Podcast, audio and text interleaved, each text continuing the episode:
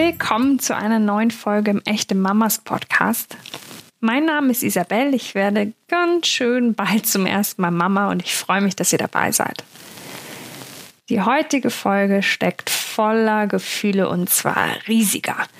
Bei uns dreht sich heute nämlich alles um Hochsensibilität bei Kleinkindern. Es geht also um Kinder, die sehr intensiv fühlen, die Reize verstärkt wahrnehmen und mitunter auch sehr sensibel sind in der eigenen Körperwahrnehmung und deshalb beispielsweise Schmerz extremer fühlen als manch anderer. Wichtige Fragen rund um unsere Vielfühler wird uns heute Beate Fiemann beantworten. Sie ist Coach für hochsensible Menschen und ich freue mich sehr, dass sie da ist, um uns die Welt von hochsensiblen Kindern näher zu bringen. Denn ich persönlich finde das Thema super spannend, besonders im Zusammenhang mit unseren Kleinerdenbewohnern. Wir unterbrechen diesen Podcast kurz für eine Werbung, denn die Folge wird präsentiert von Yamo. Kennt ihr Yamo bereits? Falls nicht, solltet ihr genau zuhören, denn es lohnt sich definitiv. Denn Yamo stellt ganz leckere und vor allem gesunde Baby- und Kindernahrung her. Von uns bereits getestet und wir sind von der Qualität und dem Geschmack begeistert. So, so lecker. Jamo stellt Babynahrung, Brei und Quetschis mit 100% frische Garantie her und sagt ganz klar Nein zu Zusatzstoffen, Zucker und künstlichen Farben. Alles ist total natürlich und das ist so, weil Jamo auf ein ganz neues und innovatives Herstellungsverfahren setzt. Die Produkte von Yamo werden nämlich nicht bei hoher Hitze hergestellt, sondern durch das schonende Kaltpressverfahren. Durch den Einsatz von Druck statt Hitze werden viele natürliche Vitamine erhalten und eben auch der frische Geschmack und die Farbe. Das mit der Farbe sieht man übrigens ganz deutlich, wenn man einen Yamo-Brei neben einen herkömmlichen stellt, denn der Yamo-Brei sieht viel satter und einfach frischer aus. Leider ist es ja der Fall, dass die Babybrei im Supermarkt meist älter sind als das Kind, das sie isst. Schon allein die Vorstellung ist irgendwie komisch. Deswegen ist es toll, dass es jetzt Yamo gibt. Die Produkte von Yamo kann man ganz einfach auf yamo.bio bestellen. Und für alle Mamas, die die Brei jetzt für ihre Kinder kaufen möchten, haben wir einen Rabattcode. Mit echte Mamas 20 erhaltet ihr 20% Rabatt auf die erste Shopbestellung. Ich wiederhole nochmal, damit ihr mitschreiben, mit erinnern könnt. Echte Mamas 20 ist der Code, mit dem ihr 20% Rabatt erhaltet. Und noch eine spannende Info. Auf Instagram bei Yamo Baby findet gerade ein tolles Gewinnspiel statt. Dort werden zweimal eine Quetschi-Box mit jeweils 16 Quetschis in acht Sorten verlost. Also klickt mal rein bei Instagram, Yamo Baby und macht beim Gewinnspiel mit und denkt an den Rabattcode echte Mamas 20. Ich habe eben schon gesagt, Hochsensibilität ist ein so spannendes Thema und eins, was man oft in Verbindung mit erwachsenen Teenagern hört, aber auch Gott sei Dank immer mehr im Zusammenhang mit kleinen Kindern, weil das oft nicht so thematisiert wurde. Dabei ist es gar nicht so selten. Ab welchem Alter kann sich tatsächlich Hochsensibilität zeigen? Hochsensibilität zeigt sich ab Geburt, ähm, denn die Hochsensibilität ist angeboren. Und äh, nun ist es bei Säuglingen ähm, vor allem durch Schreien, Weinen, viel herumgetragen werden wollen, wo man schon mal so leichte Anzeichen hat. Das ja. wollen natürlich auch andere Kinder. Ja, Insofern genau. ist es genau. da noch schwer zu differenzieren, aber es ist ab Geburt vorhanden. Okay, und dieses Differenzieren, wie können wir das? Also gibt es so Anzeichen, wo man sagt, hm, das ist jetzt nicht so die typische Phase, sondern das ist vielleicht ein kleiner Vielfühler, der irgendwie mhm. mehr braucht. Gibt es da Hinweise, auf die wir achten können als Eltern? Mhm. Äh, ich denke, man kann es zum Beispiel merken schon beim Anziehen. Hochsensible Kinder mhm. reagieren oft sehr empfindlich darauf, angezogen zu werden. Ja. Äh, da merkt man schon, na, da ist so eine besondere Sensibilität auch auf der Haut dann vorhanden, mhm. im Fühlen dann vorhanden. Äh, ja, das Gleiche ist beim Trinken, ähm, dass hochsensible Kinder auf gar keinen Fall in der Öffentlichkeit gestillt werden können, ja, weil dann okay. viel zu viele Eindrücke um sie herum sind und mhm. sie dauernd den Kopf woanders hindrehen, mhm. äh, sondern sie brauchen eine ruhige Umgebung, wo sie sich voll auf das Trinken konzentrieren können. Das merkt man im Prinzip schon ganz von Anfang ja. an. Ja, ich habe das auch, eine Freundin von mir hat ähm, auch ein Kind, äh, was hochsensibel ist, ein ganz besonderes Wunderkind. Ich liebe das sehr, weil die ja auch eine ganz also andere Sicht auf die Welt haben ja. und einem ja auch daran teilhaben lassen. Und die hat das nämlich auch, die mag so Hosen mit Nähten nicht. Mhm. Oder Socken, die so so, so eine ausgeprägte mhm. Naht haben. Also es ist, diese Hochsensibilität äußert sich tatsächlich auch in körperlichen Gefühlen. Mhm. Ne? Mhm. Ja. ja, wobei da geht es ja dann tatsächlich auch um eine Wahrnehmung. Das ist ja gar ja. kein Gefühl. Nähte sind ähm, etwas, was wir über die Haut fühlen. Das ja. ist ja einer unserer Sinne, der fünfte Sinn. Mhm. Also das ist, könnte auf jeden Fall ein Anzeichen sein. Auch so kratzende Stoffe und so. Oh ja. ja. Und da kann schon irgendwie das Innere eines Sweatshirts kratzen, wo man denkt, das ist doch ein Baumwoll-Sweatshirt mhm. an sich, ein weiches Material. Mhm. Aber innen sind die ja manchmal so ein bisschen rau. Ja. Und das finden hochsensible Kinder äh, oft schon zu viel. Okay. Mhm. Kann man sagen, es ist ja immer ein bisschen schwer mit Zahlen um sich zu schmeißen, aber kann man sagen, wie viele Prozent der Kinder hochsensibel sind? Mhm. Äh, das ist genauso viel wie bei Erwachsenen, 15 bis 20 Prozent, so dass man ungefähr von jedem fünften ausgehen das sind kann. schon auch einige. Ne? Finde ich auch. Ja, ja wahrscheinlich ist es dann unterschiedlich stark ausgeprägt. Genau. Ja, okay. Genau. Der eine fühlt mehr äh, über die Sinne sehr viel, mhm. also fühlen, schmecken, riechen, sehen und ja. hat da eine ganz besondere Empfindlichkeit. Und der andere hat es mehr ausgeprägt äh, in Richtung Gefühle, mhm. reiches Gefühlsleben, Grübelschleifen, Gedanken. Ja. Jeder Mensch ist verschieden. Ja, mhm. ja, das stimmt. Auch Gott jeder hochsensible Mensch ist verschieden. ja, das stimmt. Ähm, Sie haben eben gesagt, das ist angeboren. Also mhm. woher kommt diese Hochsensibilität? Ist sie tatsächlich vererbbar mhm. oder? Ja, sie wird vererbt. Nach heutiger, nach heutigem Kenntnisstand geht man tatsächlich davon aus, dass Hochsensibilität vererbt wird. Ja. Meistens ist also ein Elternteil auch hochsensibel, manchmal auch beide. Und manchmal auch nicht? Dann vielleicht in der Großelterngeneration ah, mal okay. gucken. Da hat man ja äh, dieses Konzept noch überhaupt nicht gekannt. Da mhm. hieß es dann meistens nur, oh, Oma ist empfindlich oder Oma nimmt sich alles zu Herzen oder das sind schon so Anzeichen dafür, okay. dass dann vielleicht in der Generation jemand ja. hochsensibel war. Okay. Mhm. Mm, kann man sagen, was alles zur Hochsensibilität gehört? Also was bringt so eine Hochsensibilität mit sich, wenn man das runterbrechen kann? Das ist mhm. wahrscheinlich viel, aber mhm.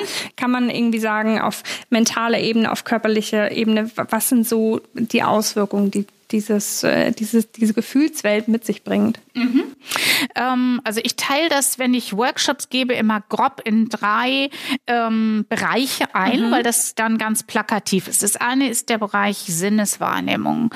Äh, hören, riechen, schmecken, fühlen, sehen. Ja. Mhm. Ähm, durch das empfindliche Nervensystem nehmen Hochsensible da sehr viel wahr. Sie okay. sehen sehr viel, sie lassen sich von grellem Licht beeinflussen, sie sind oft geräuschempfindlich, mhm.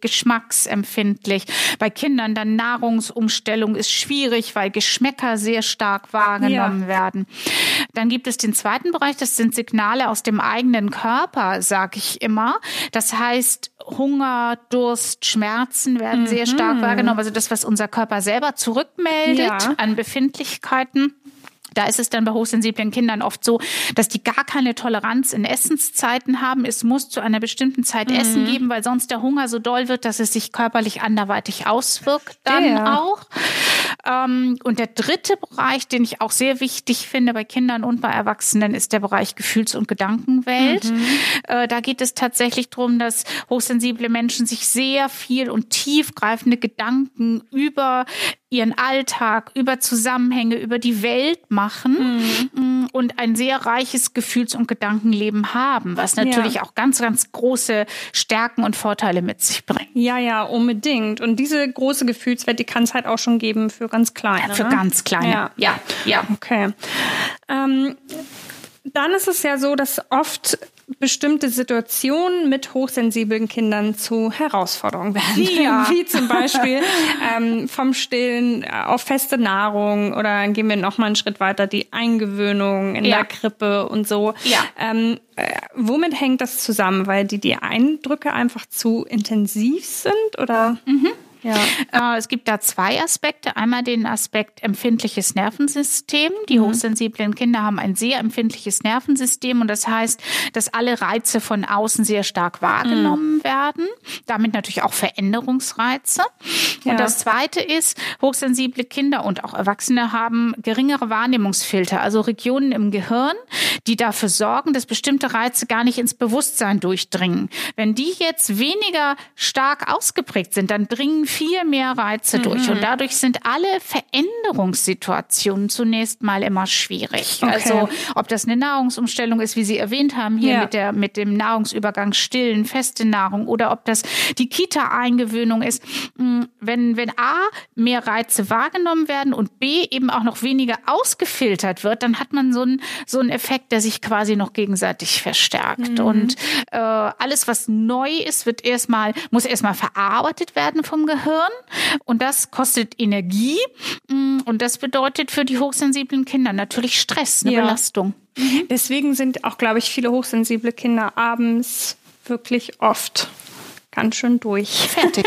Einfach mhm. ganz, weil die, also ich meine, für jedes Kind ist ja das Entdecken der Welt irgendwie viel. Mhm. Aber hochsensible Kinder, habe ich immer das, also so mehr, die auch draußen sind in der, in der Umwelt, in irgendwelchen Cafés sitzen, so wenn die abends sind, dass sie ganz oft schwer zur Ruhe zu kriegen sind. Mhm. Ist das so ein typisches Symptom von mhm. hochsensiblen Kindern? Definitiv. Ja. ja. Dieses schwer zur Ruhe zu kriegen bedeutet eben, das Kind hat so viel Reize und Informationen aufgenommen, die alle verarbeitet mhm. werden lernen müssen, äh, dass es halt einfach ähm, dann schwer in eine Ruhe äh, findet. Also man ja. kann sich das so ein bisschen vorstellen wie bei so einem Trichter. Kippt man ähm, da Flüssigkeit rein und die läuft nach unten durch, dann ist alles gut. Ja. Kippt man zu viel Flüssigkeit oben rein, dann läuft es irgendwann oben über ja. und kann nicht mehr ausreichend nach unten durchlaufen. Und so denke ich, ist das immer mit Reizen. Solange es ausreichend ist und äh, angepasst ist, alles gut. Ja. Aber wenn man zu viel oben reinkippt, dann läuft es eben über. Und dieses Überlaufen ist dann Schreien, äh, Schreien oder Weinen oder nicht zur Ruhe kommen. Ja, auch so. manchmal auch so wütend werden. Ja, ne? dann sind Grenzen überschritten. Ja, ja. Mhm. Ähm, was können wir denn als Eltern tun, um unseren hochsensiblen Kindern gerade Veränderungen irgendwie leichter zu machen? Mhm. Gibt es da irgendwie zum Beispiel, hm, habe ich gelesen, dass das, wenn man, da sind sie dann meist schon ein bisschen älter, aber wenn man zum Beispiel ein Familienfest ansteht, steht und man geht in ein Restaurant, dass man sich vorher mit dem Kind die Karte anguckt, damit mhm. es schon zu Hause überlegen kann, was möchte ich vielleicht essen, weil es in der Situation sich überhaupt gar nicht darauf konzentrieren kann, beziehungsweise viel zu viel Druck auf ihm lastet. Macht sowas Sinn? Ja, ja. Also da, was Sie ansprechen, ist sicherlich sinnvoll. Ansonsten, um zu dem Trichterbild nochmal zurückzugehen, weniger reinkippen. Ja. Das ist wirklich ja. äh, tatsächlich Elternverantwortung, würde ich sagen. Die Kinder sind super, so wie sie sind. Das äh, finde ich immer ganz wichtig zu erwähnen. Und die haben so viele tolle Stärken und die können sie nur leben, wenn man weniger in diesen Trichter reinkippt. Also das okay. ist schon mal das Erste. Das ja. heißt, weniger Input ist da wirklich mehr. Mhm. Wenn es nur natürlich unvermeidbar ist, in ein Restaurant zu gehen, zum Beispiel beim Familienfest, ja. macht das Sinn, was Sie gesagt haben, dass man wirklich schon mal die Karte anguckt, dass man vielleicht auch mal Probe essen geht, damit mhm. das alles schon nicht mehr so neu für das Kind ist. Okay. Und dass man jetzt auch von so einem hochsensiblen Kind vielleicht nicht erwartet, dass, ich je, dass es jedem Verwandten die Hand schüttelt. Ja, okay. Das ist echt schon viel für so ein Kind, mhm. sondern dass das völlig okay ist, wenn es erstmal irgendwo in der Ecke sitzt und spielt und dann beim Essen dazu stößt. Mhm. Also äh, wir Eltern sind da in der Verantwortung, den Kindern die Umgebung so vorzubereiten, dass sie damit zurechtkommen. Okay, was ja auch tatsächlich dann zwangsläufig eigentlich auch bedeutet, dass man sich nochmal auch mehr einschränkt als Elternteil, mhm. als mit einem, ich möchte dieses Wort überhaupt gar nicht verwenden, aber mit einem normalen Kind oder mit einem Kind mit einer normalen Gefühlswelt. Das ist natürlich ganz mhm. schrecklich, das so zu sagen, aber ich glaube, mhm. Sie wissen, wie ich das meine. Mhm. Also man ja muss sich dann wahrscheinlich schon darauf gefasst machen, das läuft jetzt alles mal nach Plan des Kindes. Mhm. Ja. Nach Plan des Kindes ähm, begrenzt, äh, ich würde sagen, nach äh, einer ähm, an ein hohes, äh, an eine hohe Wahrnehmung und hohe Detailwahrnehmung angepasste Umgebung. Mhm. Ähm, nach Plan des Kindes wäre manchmal too much, mhm. denn was wir ja auch nicht wollen, ist diese Kinder in Watte packen oder ihnen eine Sonderrolle geben ja. und dann werden sie nachher so kleine Prinzesschen. Das will man auch nicht, sondern es geht darum, die, die Umgebung so anzupassen, dass das Kind damit gut zurechtkommen kann okay. letztendlich. Wie können wir denn das Maß, ich glaube, das ist eh schon schwer, eine gute Balance und ein gutes Maß mhm. zu finden als ja. Eltern für sämtliche Bereiche. Ja, ähm, ja. Wie können wir das ähm, für hochsensible, für unsere hochsensiblen Kindern irgendwie ein Gespür oder wie gibt es irgendwie was, woran wir uns halten können, dass wir sagen, so, oh, jetzt ist eine Grenze erreicht, jetzt müssen wir mal Stopp machen hier. Mhm. Wie, wie können wir das lernen mhm. und wahrnehmen? Mhm. Ähm, also wenn man selber hochsensibel ist, macht es das natürlich vielfach schon mal einfacher.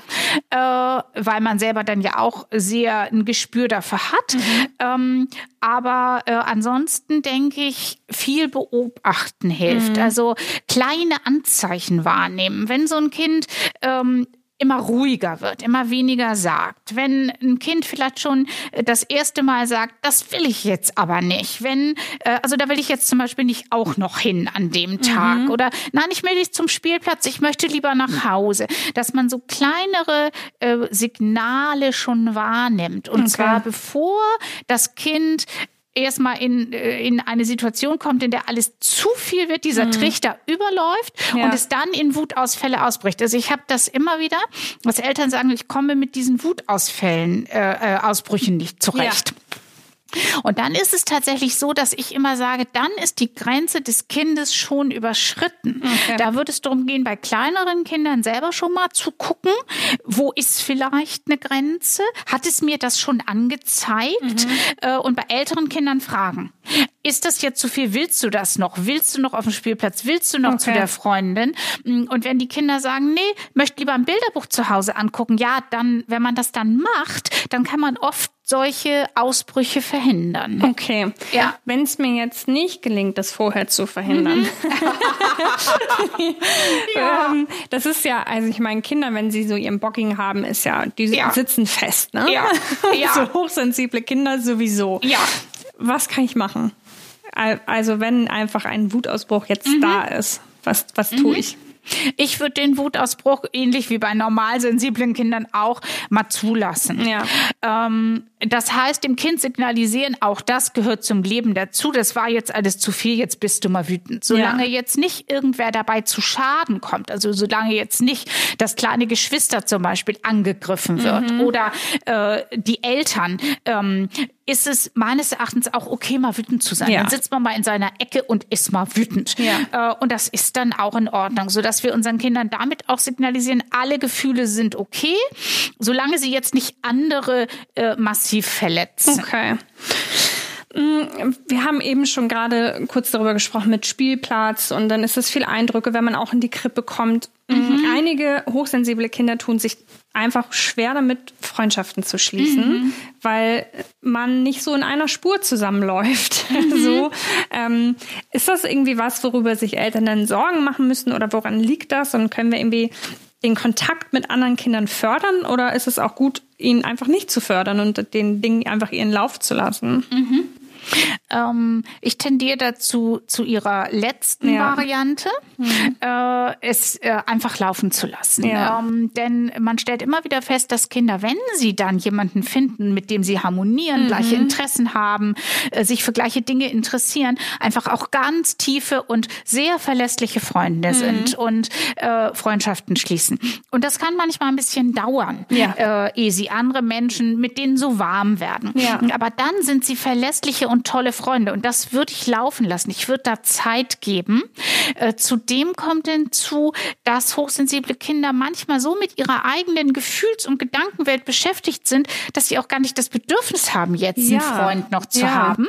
Äh, und das würde ich auch laufen lassen, damit den Kindern auch gespiegelt wird, du bist super so wie du bist auch wenn andere jetzt lieber mit einem Freund spielen würden, du möchtest jetzt vielleicht Lego bauen, alles gut. Ja, okay. Ähm, das scheint mir ganz wichtig. Denn in, in meiner Generation haben Kinder oft noch gelernt, nun sei mal anders als du bist. Also mhm. nun geh mal raus, mhm. nun äh, andere sind auch draußen. Und das spiegelt den Kindern immer, ich bin nicht richtig so wie ich. Ja.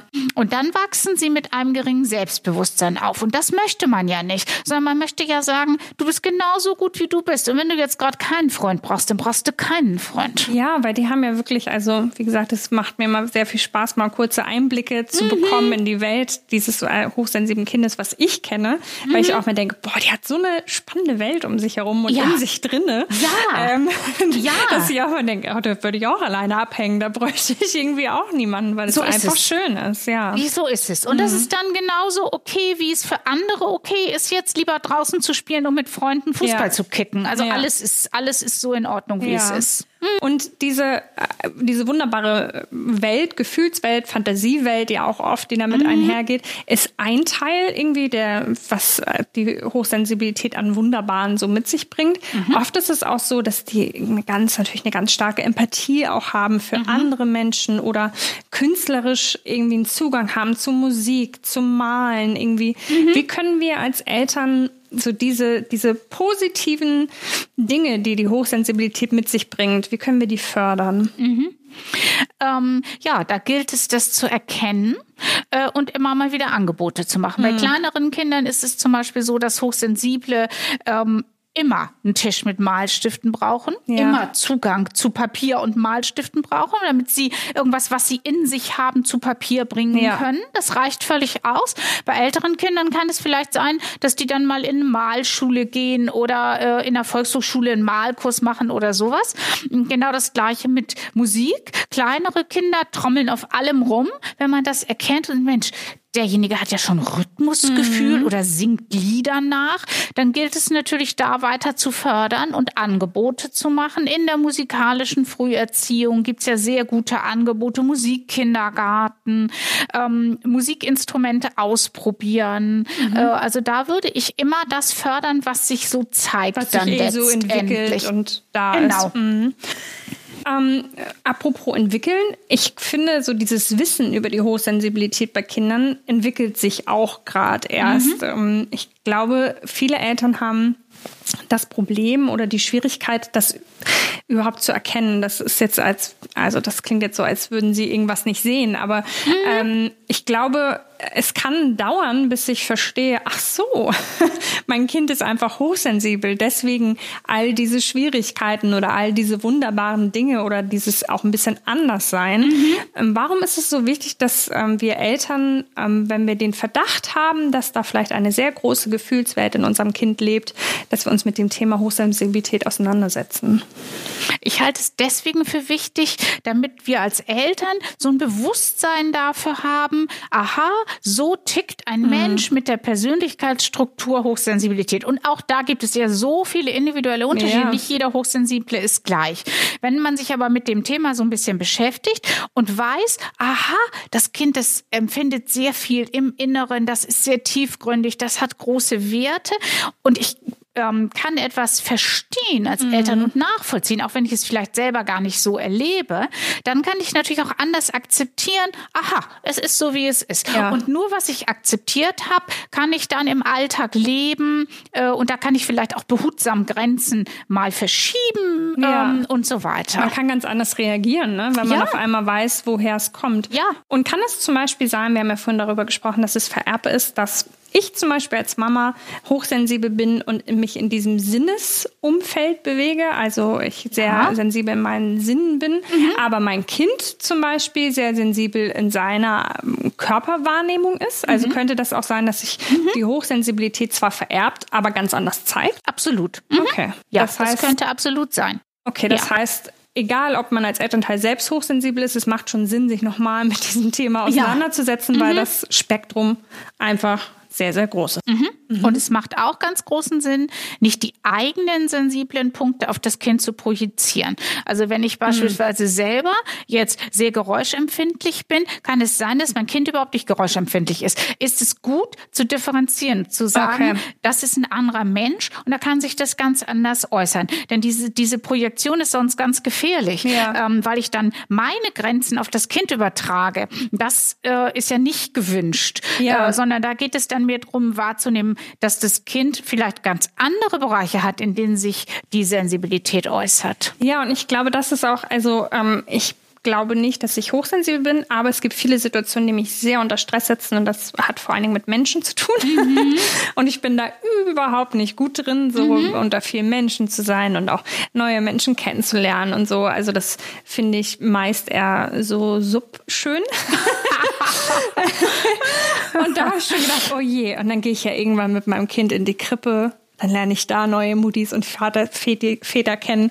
Mhm. Und da habe ich zum Beispiel auch gesagt, das sind dann vielleicht Dinge, die mein Mann auch einfach machen kann. Ja. Also, dass man vielleicht einfach äh, guckt auch, was fühlt sich für mich als Elternteil gut an, in so einer Situation mitzugehen. Was kann ich, wenn ich natürlich die Möglichkeit habe, ist natürlich nicht immer so, dass ein Partner da ist oder Großeltern, aber vielleicht auch abgeben, mhm. oder? Dass man da irgendwie mhm. jeder sich in seinen Grenzen mhm. ganz wohl fühlt vielleicht. Unbedingt. Mhm. Genau, wenn das, also manchmal kann es dann auch einfacher werden, so, ja. ne? Also äh, wenn man selber zum Beispiel jetzt durch das Stillen oder durch das erste Jahr, wo man als Mama zu Hause gewesen ist, eine sehr enge Beziehung mhm. zu dem mhm. Kind hat, löst es sich natürlich auch viel schwieriger von einem, wenn es in die Krippe soll, ja. als von dem Papa, der vielleicht sowieso nur zwei Vätermonate hatte oder noch nicht mal. Mhm. Also in früherer Zeit ja meistens eher noch nicht mal.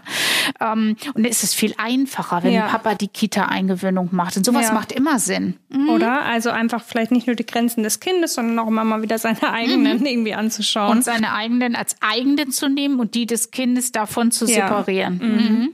Macht es Sinn, was würden Sie sagen, sich Hilfe zu suchen, Unterstützung zu suchen, wenn man ähm, ein hochsensibles Kind hat, gerade wenn man irgendwie in dem Thema gar nicht so drin ist, äh, so eine Therapie, ein Coaching zu machen? Ist das was, was man machen muss oder ist das einfach was, was gut helfen könnte?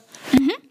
Äh, also ähm, da würde ich so ein bisschen differenzieren. Sich Informationen zu holen ist immer super. Ja. Deshalb mache ich ja diese Infoabende, zum Beispiel auch in der Familienbildungsstätte in Niendorf. Da kommen Eltern, die einfach erstmal nur Infos wollen. Mhm. Das ist sicherlich immer sinnvoll, um dann zu gucken, passt mein Kind da rein? Wie kann ich jetzt gut damit umgehen im Alltag? Ja.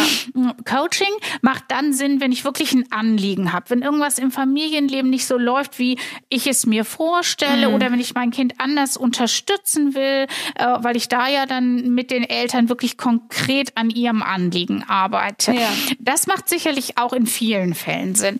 Therapie, damit wäre ich vorsichtig. Mhm. Hochsensible Kinder sind ja nicht krank und ja. brauchen keine Therapie und auch die Eltern in der Regel eigentlich nicht, äh, so dass ich sagen würde, da würde ich nicht zu viel machen, damit das Kind nicht so diese Botschaft bekommt, ich bin falsch, ich bin krank, ich bin in Therapie. Okay. Mhm. Das würde ich nur dann wirklich für sinnvoll halten, wenn ich jetzt jetzt zum Beispiel merke, ich hatte mal so ein Kind, das konnte sehr, sehr schwer essen. Das mhm. hatte ganz große Schluckschwierigkeiten. Und wenn ich das jetzt merke und merke, das Kind kann wirklich nicht schlucken, selbst Brei mit so kleinen Stückchen ist schon schwierig, mhm. dann muss man natürlich gucken, dass man das mal mit dem Kinderarzt bespricht. Der ist die erste Anlaufstelle und der wird einen dann möglicherweise zu einer Logopädin überweisen, ja. die sich ja auch mit Schluckbeschwerden äh, beschäftigt. Wenn also wirklich solche konkreten Probleme auftauchen, dann macht es sicher Sinn. Mhm. Ja, aber nicht okay. generell. Und das ist eigentlich auch in den allerwenigsten Fällen so. Ja, okay. Ja. Es gibt im Internet, als ich mich in das Thema noch so ein bisschen reingearbeitet habe, habe ich gesehen, es gibt ungefähr eine Million ähm, so Fragebögen, mhm. die man ausfüllen kann, um zu gucken, bin ich, ist mein Kind hochsensibel? Mhm. Machen diese Tests Sinn? Also kann man da schon auch ein bisschen drauf vertrauen oder ist das irgendwie Blödsinn? Mhm.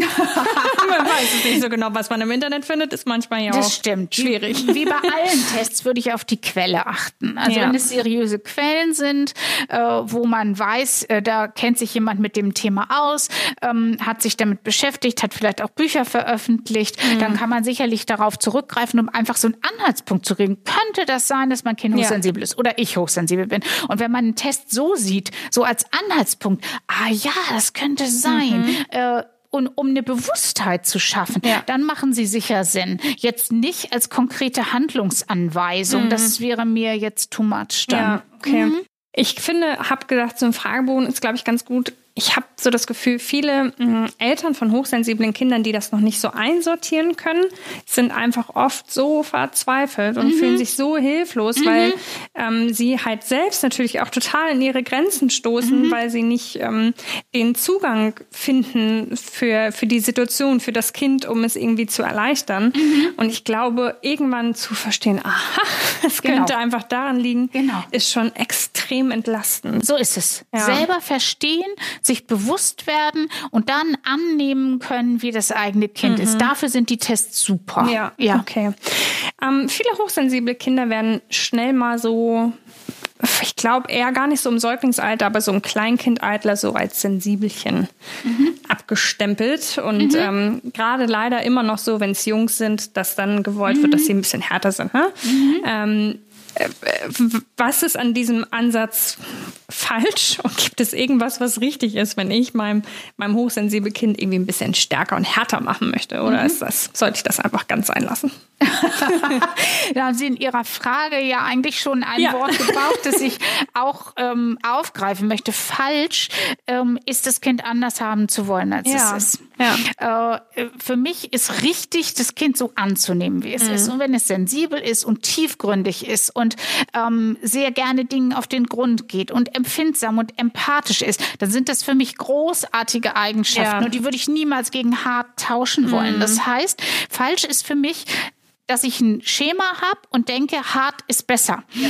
Mm, richtig, falsch, gut, richtig, gut, gut äh, oder nicht gut. Das sind für mich so ähm, Attribute, die gehören nicht zur Hochsensibilität. Ja. Hochsensible sind genauso richtig, wie sie sind. Und ja. deshalb würde ich immer sagen, Vorsicht. Ähm, ich würde niemals ein Kind, das sensibel ist und empathisch ist, härter machen wollen. Mhm. Das ist für mich vom Grundsatz her falsch, weil ja. ich erstmal annehme, was da ist.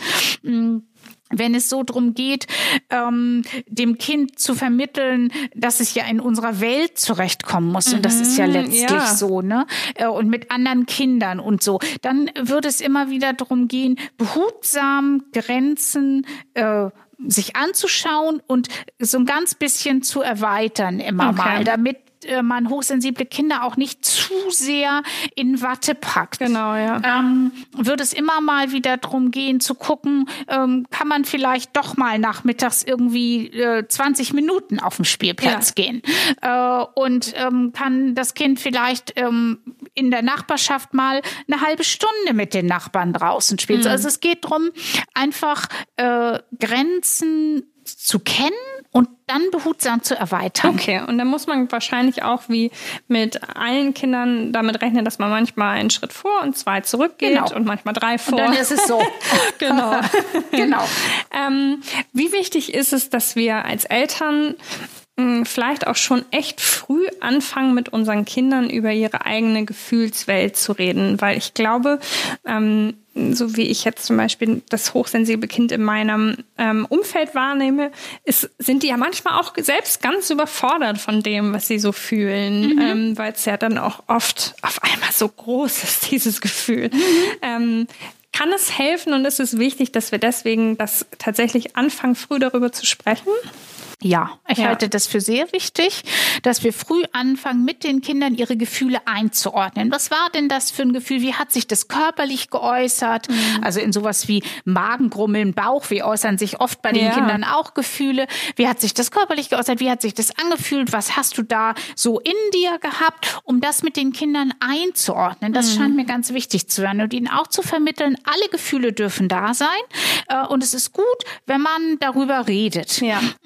Damit Kinder das halt einfach auch lernen mhm. und äh, sie uns da auch als Vorbilder, als Eltern wahrnehmen. Auch wir sollten über unsere Gefühle immer mal reden. Ja, das ähm, stimmt. Manchmal ist es so, dass die äh, hochsensiblen Kinder uns ja auch an ganz schöne Grenzen bringen. Ja, ja. Und wenn man dann mal zu dem Kind sagt, du, das geht mir jetzt echt gerade zu weit. Ich hatte einen harten Arbeitstag im Büro und jetzt bin ich echt kaputt, wenn du hier so rumschreist im mhm. Supermarkt. Da geht es also drum, auch eigene Gefühle immer mal zu thematisieren und auch die des Kindes, damit klar wird, jeder Mensch hat diese Gefühle mhm. und die dürfen alle da sein. Wir müssen nur gucken, dass äh, wir andere Menschen nicht zu sehr damit verletzen. Und da sind wir das allergrößte Vorbild. Ja. Ähm, schreien wir dann abends auch unseren Partner an, weil es bei uns zu viel war, lernt das Kind, dass das so die ja, Regel ja. ist. Sagen wir einfach nur, ich bin so fertig, ich brauche jetzt mal zehn Minuten allein im Wohnzimmer, ja. dann vermitteln wir dem Kind ganz anders damit umzugehen. Also für meine, für meine Begriffe ist das ganz zentral, mit den Kindern sehr früh drüber zu sprechen mhm. und sehr früh auch selber da über eigene Gefühle eben auch zu ja. sprechen. So, ähm, weil da ist noch ein weiterer Punkt zu beachten, dass hochsensible Kinder unterschwellig oft auch spüren, was ihre Eltern oder Geschwister gerade für ja, Gefühle weil die, haben. Die sind so empathisch einfach. Genau. Ja. Und dann haben die feine Antennen mhm. und merken da sehr viel. Und wenn das nicht angesprochen wird, dann kann auch das ein zu viel sein. Mhm. Während wenn man drüber spricht, dann ist es für das Kind geklärt und es braucht diese Antennen nicht mehr auszufahren, um ja. sich in andere einzufühlen. Also das scheint mir ganz wichtig zu sein, das zu besprechen. Okay, Sie mhm. haben eben schon gesagt, da würde ich noch mal kurz zurückkommen wollen, mhm. ähm, dass sich diese Gefühle auch tatsächlich körperlich äußern können, mhm. wie zum Beispiel Bauchschmerzen. Definitiv. Ähm, Gibt es da noch irgendwas anderes, wo, woran man das so körperlich merkt? Also Bauchschmerzen sind bei Kindern sehr häufig, ja. Kopfschmerzen bei etwas älteren Kindern auch. Eine Unruhe, also mhm. es gibt Kinder, die zappeln so. Ja. Ähm, das ist dann oft eine Nervosität, eine Unruhe, die sich da äußert. Äh, es gibt Kinder, die trampeln von einem Fuß auf den anderen, wenn ihnen irgendwas zu viel mhm. wird. Auch das ist äh, etwas, was wir wahrnehmen sollten. Gänsehaut haben einige Kinder, ist okay. auch eine körperliche Reaktion. Es gibt tatsächlich auch schon bei Kindern so etwas sowas wie so Ticks, also mit, mit Augen plinkern ganz mhm. rasch, ähm, wenn ihnen etwas zu viel wird. Das sind alles körperliche Reaktionen auf eine Überreizung. Okay, was uns ja auch helfen kann, weil die lassen sich ja manchmal leichter beobachten, ähm, gerade wenn mein Kind vielleicht noch nicht so sprechen kann oder noch nicht bereit ist, über seine mhm. Gefühle zu reden, ist das ja auch irgendwie was, ja. worauf wir noch achten können. Auf ne? jeden Fall, mhm. wo man gucken kann, aha, da sind bestimmte körperliche Reaktionen. Kleine Kinder drehen oft auch den Kopf weg, wenn ihnen alles mhm. zu viel wird. Auch dann weiß man schon bei, bei kleineren Kindern, die noch nicht sprechen können, aha, es könnte ein zu viel sein. Verstehe. Und wenn ich das wahrnehme, dann kann ich ja darauf reagieren ja. und dem Kind es leichter machen, dann äh, zurechtzukommen. Ja. Mhm. Ich könnte, also wirklich, ich finde das Thema so, so spannend. Ich habe äh, noch gefühlt tausend Millionen Fragen. Aber ich glaube, wir haben das Wichtigste jetzt erstmal umrissen. Ähm, ja. Vielen, vielen Dank. Ich finde das ganz wichtig, dass wir so ein bisschen diese große Gefühlswelt von, von hochsensiblen Kindern irgendwie ein bisschen äh, besser kennenlernen und ein bisschen mhm. besser verstehen. Da hat ähm, ihr, ihr Wissen und ihr Ratschläge sehr geholfen. Vielen mhm. lieben Dank. Ja, sehr gerne. Es freut mich, für dieses Thema einfach da zu sein. Ja, ich danke Ihnen. Okay, ich danke Ihnen auch. Kleine Menschen mit großen Gefühlen sind wahre Wunderfinder. Aber sie müssen sich auch einigen Herausforderungen stellen, ebenso wie ihre Eltern, wie das heutige Gespräch gezeigt hat. Deshalb wünsche ich allen Mamas und Papas und ihren kleinen Vielfühlern viel Kraft und Mut, das Leben zu erkunden. Apropos erkunden, klickt euch in unsere nächste Folge rein und erfahrt mehr über Erkältung bei Kleinkindern. Damit ihr die neue Folge auf gar keinen Fall verpasst und auch keine weitere, abonniert den Echte Mamas Podcast doch einfach auf Spotify, iTunes, Deezer und Prodigy. Ich freue mich, wenn wir uns schon bald wieder hören. Bis dann!